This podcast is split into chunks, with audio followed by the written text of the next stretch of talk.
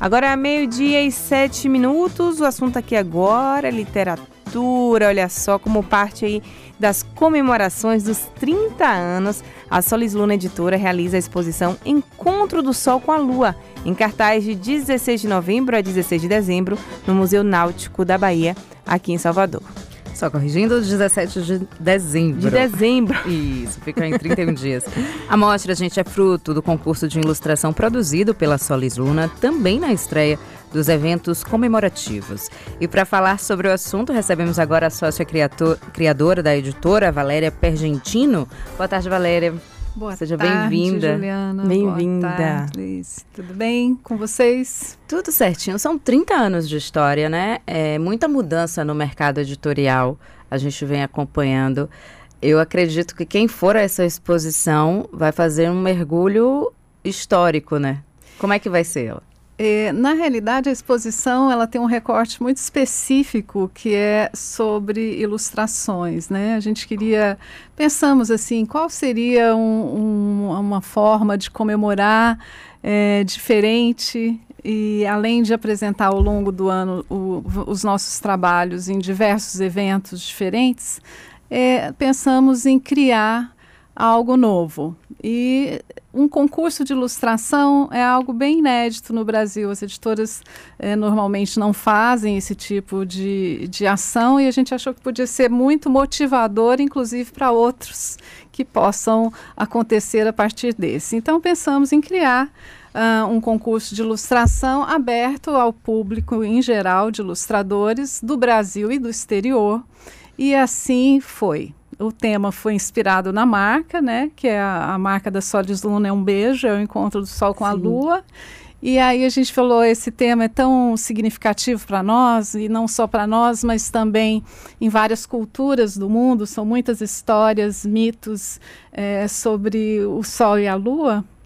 Então abrimos o concurso e para nossa surpresa foram 419 inscritos de várias regiões do Brasil e do exterior também. 11 nacionalidades, 5 países de residência e 25 estados brasileiros tiveram representantes no concurso. E aí depois o desafio, né? Selecionar isso 30 é isso trabalhos. critérios para separar, né? né? Para selecionar toda gente. né? Para poder fazer essa seleção de 30, né? Que tem a ver com os 30 anos, você selecionaram 30 é, 30 o, o número 30 foi exatamente por esse significado dos 30 anos, né? E poderia ter sido muito mais, porque a qualidade dos trabalhos foi realmente incrível, foi dificílimo essa seleção. Várias técnicas diferentes, né? Mais, Mais de 27. De 20, né? Isso, exatamente. Foram muitas técnicas e, e hoje em dia com a, o computador as pessoas misturam muitas técnicas e levam para para o digital e ali no digital também interfere, então muito, muito rico o material. E nos surpreendeu muito, é, muitos trabalhos feitos à mão, a grande maioria, né, com técnicas uh, analógicas mesmo, né, e trabalhos, muitos trabalhos digitais, mas muitos em técnicas analógicas. E uma coisa que surpreendeu muito também foi a idade dos participantes. Muitas pessoas acima de 60, 70 anos. Né? A média, só para vocês terem uma ideia, a média do concurso foi 45 anos. Então, isso também foi um, um fator que nos deixou bem assim atentos, né? Porque é diferente. É, geralmente o, os jovens gostam mais de participar de concursos, né? E o pessoal mais experiente está sempre muito ocupado. Dessa vez, eu acho que o tema foi muito estimulante. É isso que eu ia perguntar. Acho que a temática, você acredita que a temática acabou trazendo esse, esse recorte da, da faixa etária? Eu acho, eu acho que a temática, por ser um tema que leva a uma leitura mais profunda, né? E também uma leitura que permite você fazer pesquisas é, sobre diversas culturas do mundo, né? Então eu acho que isso foi, foi bem motivador. Mas os critérios foram, é, nós colocamos alguns itens que desclassificariam, os trabalhos não podiam ser assinados, os trabalhos não podiam utilizar nenhum tipo de inteligência artificial, nenhum tipo de mecanismo generativo, nenhum programa desses é, de, de, de, inteligência artificial, tinham que ser realmente trabalhos feitos com uma criação própria. E, e aí foi essa, os, esses foram os critérios. A técnica era livre, todo mundo podia fazer a sua própria leitura com um recorte muito pessoal, inclusive, né? Agora falando um pouquinho, né, é, da Solis Luna em si, né, essa celebração aí de 30 anos, a gente sabe, assim, que ela tem um, um compromisso com a bibliodiversidade, como vocês chamam, né? Isso. É, como é que a editora, ela busca, né, promover essas diferentes perspectivas e realidades por meio dessas publicações, né? Como é que essa diversidade toda chega uhum. aí dentro da e como é que ela se comunica também com a própria Bahia, né? Uhum. Como é que como é que essa conexão da editora com o nosso com o nosso estado, né? Ela quer. É, então nós somos daqui, né? Isso. Nós começamos aqui e e a nossa origem, né? É, é o que determina o nosso, o nosso foco editorial. Então, os, os livros sobre a nossa cultura, sobre a cultura afro-brasileira, sobre temas que são muito especiais e relevantes para para o nosso povo tão criativo é o principal é, eixo editorial da Solis Luna. A gente começa por aí, isso determina. Então, a gente tem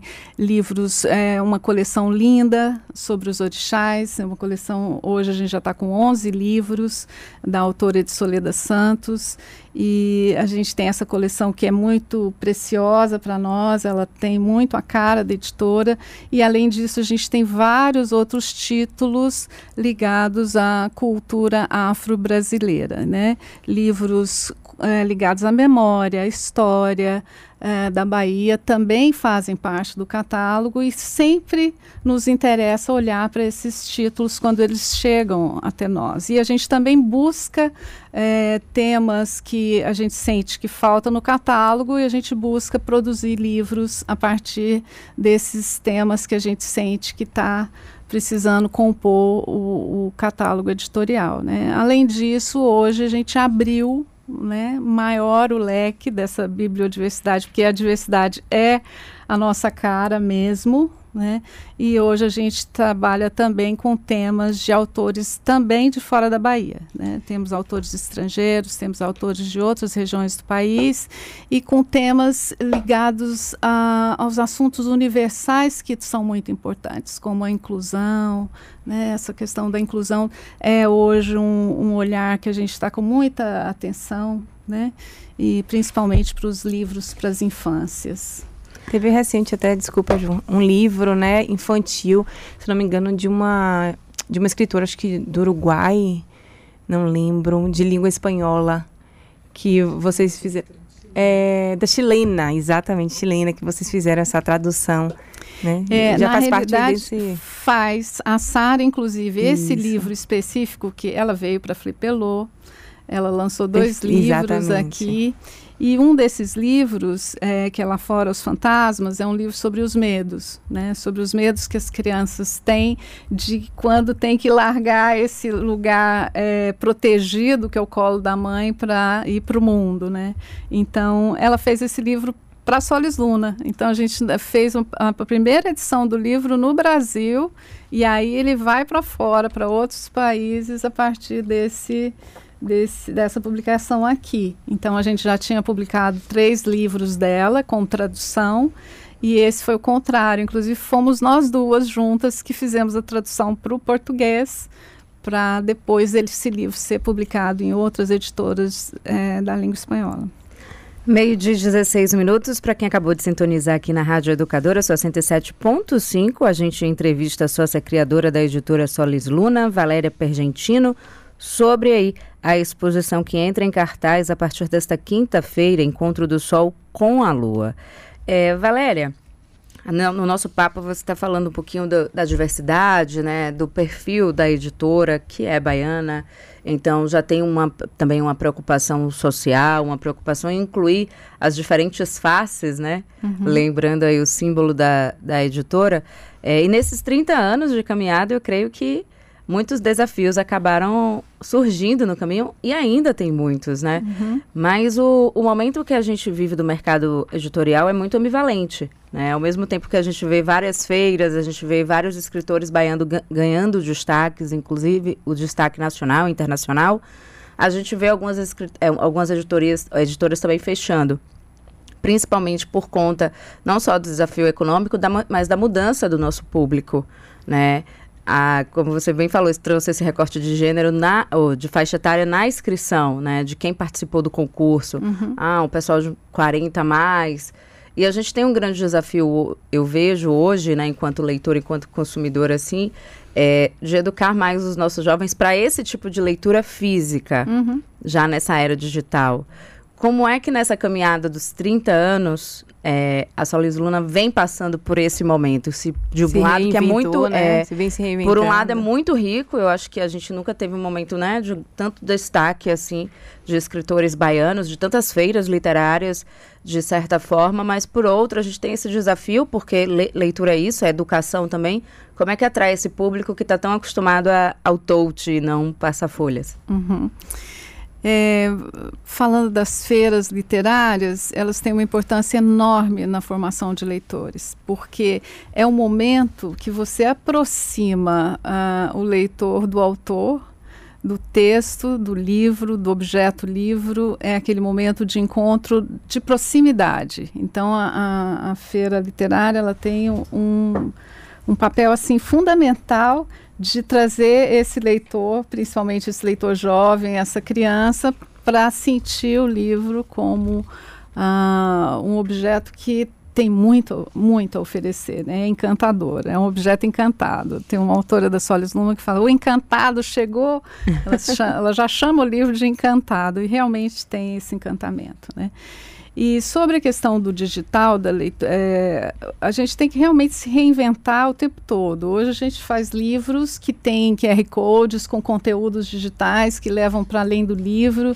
Isso tem surtido muito efeito, porque é uma forma de você trazer o leitor para o livro, mas também oferecer para ele outros conteúdos para além do livro e que são muito interessantes. E também outras artes.